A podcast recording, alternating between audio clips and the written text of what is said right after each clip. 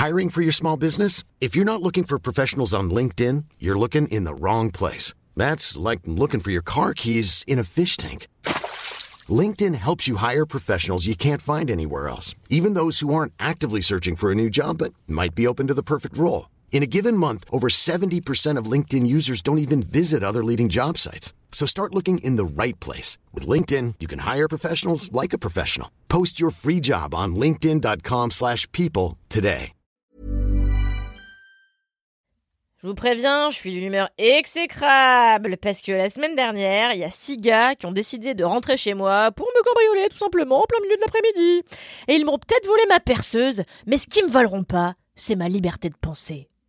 Et c'est tant mieux, car j'en ai besoin pour vous donner le seul avis qui compte, c'est-à-dire le mien. Avant d'être en couple avec un homme splendide que j'ai choisi uniquement pour sa très belle nature de cheveux, j'étais comme vous autres, les gueux, célibataire. Alors j'en ai passé moi aussi des heures à pratiquer la chasse à la tub, confortablement assise sur les toilettes, à uploader mes plus belles photos retouchées pour faire croire à qui mieux mieux que j'étais un mélange de Nefertiti et Penelope Cruz, époque Vanilla Sky. J'ai swipé pendant des mois comme si ma vie en dépendait. J'ai swipé le matin, le midi, le soir, dans le métro, en boîte, au supermarché, à la salle. Bon, bref, j'ai surtout swipé euh, sur mes heures de travail. Jusqu'à avoir des cloques aux doigts, des corps au coude et de la corne au cul. Alors au début, j'étais grisée par mon succès sans précédent sur Tinder, où j'ai affolé la jante masculine au point d'envisager une carrière de mannequin international de type liane sauvage. Mais j'ai vite déchanté. Faut dire que la médiocrité, on le sait, hein, est l'apanage des hommes et qu'ils ne l'étalent jamais autant ni aussi bien que sur les applis de rencontre. C'est pourquoi mes histoires d'amour se sont globalement arrêtées après des saluts ça va euh, mal orthographiés. Alors peut-être que si moi aussi j'avais rencontré Simon le Vive, ou plutôt Simon le Vive sur Tinder, j'aurais succombé au charme discret de ses lunettes Gucci et à son air de bourge en dépression nerveuse. Ou peut-être que je l'aurais swipé à gauche car il a vraiment le charisme d'une semelle euh, Mephisto. Vous ne savez pas qui est C'est que vous n'avez pas encore regardé l'effrayant documentaire Netflix The Tinder Swindler. Un film de presque deux heures qui, depuis sa sortie, le 2 février dernier, plafonne au top des tendances de Netflix au point de faire la une de tous les médias internet. Laissez-moi vous raconter la belle et romantique histoire de The Tinder Swindler. Cécilie, une Norvégienne ultra romantique qui a été biberonnée à la Belle la Bête et autres Disney, est persuadée qu'un prince charmant va venir la sauver. Alors la sauver de quoi? Moi, j'ai, j'en ai aucune idée, hein, franchement, parce qu'elle m'a tout l'air d'être une zouze bien privilégiée, mais bon, si elle le dit. Absolument persuadée que le grand amour se cache au détour d'un swipe Tinder entre Igor de la salle de sport et... Papa? Putain Elle flèche sur Simon, un type aux airs de blaireau à polo rayé, dont les photos crient Je suis un gros connard à la recherche d'un utérus.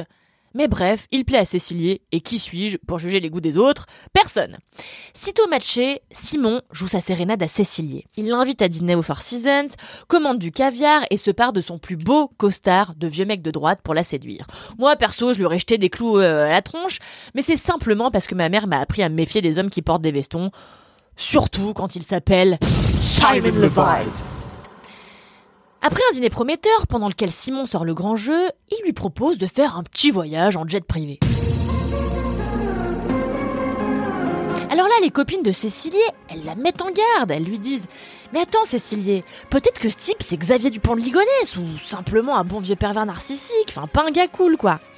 Mais Cécilie, elle vit sa best YOLO life et embarque avec Simon, la mère de son enfant, putain, et son garde du corps dans un jet. Moi, là, je capte. Euh, franchement, j'y serais allé à fond. Déjà que je dis oui pour un jet 27, alors voyez. Une fois rentré de son périple, et après avoir partagé une nuit de sexe torride avec Simon, qui avait sans doute trouvé son point jet, euh, rentre chez elle, des rêves d'amour plein la tête. Au bout de quelques semaines d'une mission séduction réussie, Simon propose à sa douce de s'installer avec lui.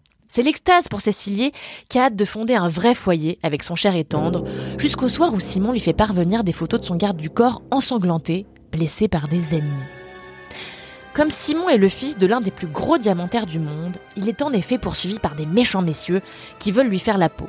Il est donc obligé, évidemment, de bloquer ses cartes de crédit dont se servent ses détracteurs pour le localiser. Alors Simon demande de l'argent à Cécilie pour qu'il puisse se mettre à l'abri. C'est le début de l'enfer pour la pauvre jeune femme qui contracte pas moins de 9 prêts et ment aux banques pour aider son petit ami. Vous vous en doutez, Simon n'est pas plus diamantaire que je suis gagnante de Colanta et n'est pas plus riche que je suis Denis Brognard. Ah L'escroc israélien, qui s'appelle en réalité Shimon Hayut, vit depuis des années de fraudes émotionnelles grâce aux femmes qu'il séduit sur Tinder et auxquelles il fait miroiter le grand amour. Le système sur lequel il s'appuie est celui de la pyramide de Ponzi. Dis, Jamy, la pyramide de Ponzi, c'est quoi? C'est très simple, Fred. Ça consiste à rémunérer les investissements des clients essentiellement par les fonds procurés par les nouveaux entrants. Merci Jamy.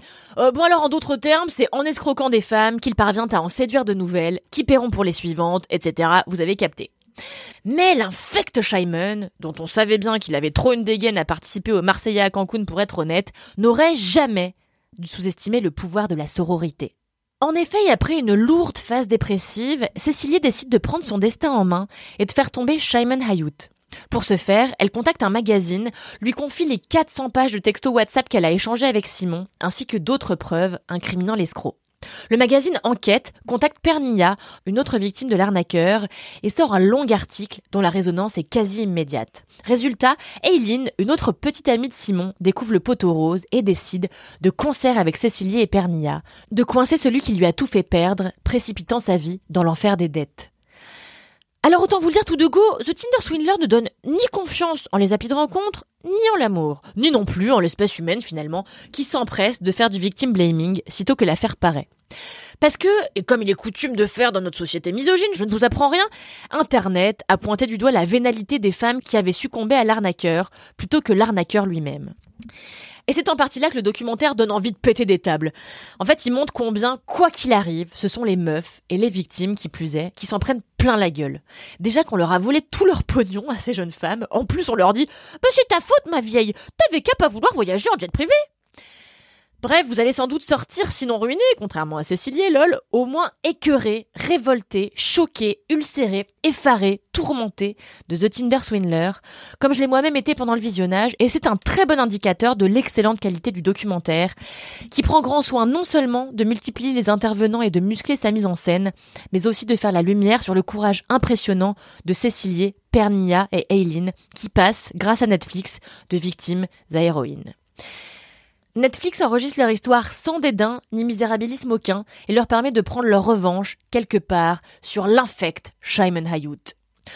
En tout cas, même si le documentaire ne diabolise en aucun cas les applis de rencontre, j'ai personnellement aucune envie, mais alors aucune, d'aller repointer le bout de mon grand nez sur Tinder. Déjà parce que j'aimais euh, pas trop avoir des clés aux et de la corne au coude. Ensuite parce que je tiens trop aux 34 euros qu'il me reste sur mon compte pour les filer au premier connard à veston qui passe. Judith Duportail, autrice de Dating Fatigue, où elle explore les turpitudes de la rencontre 2.0, dit que politiquement, le swipe est un geste de droite. Mais moi, je connais un geste qui vous la mettra jamais à l'envers. La branlette.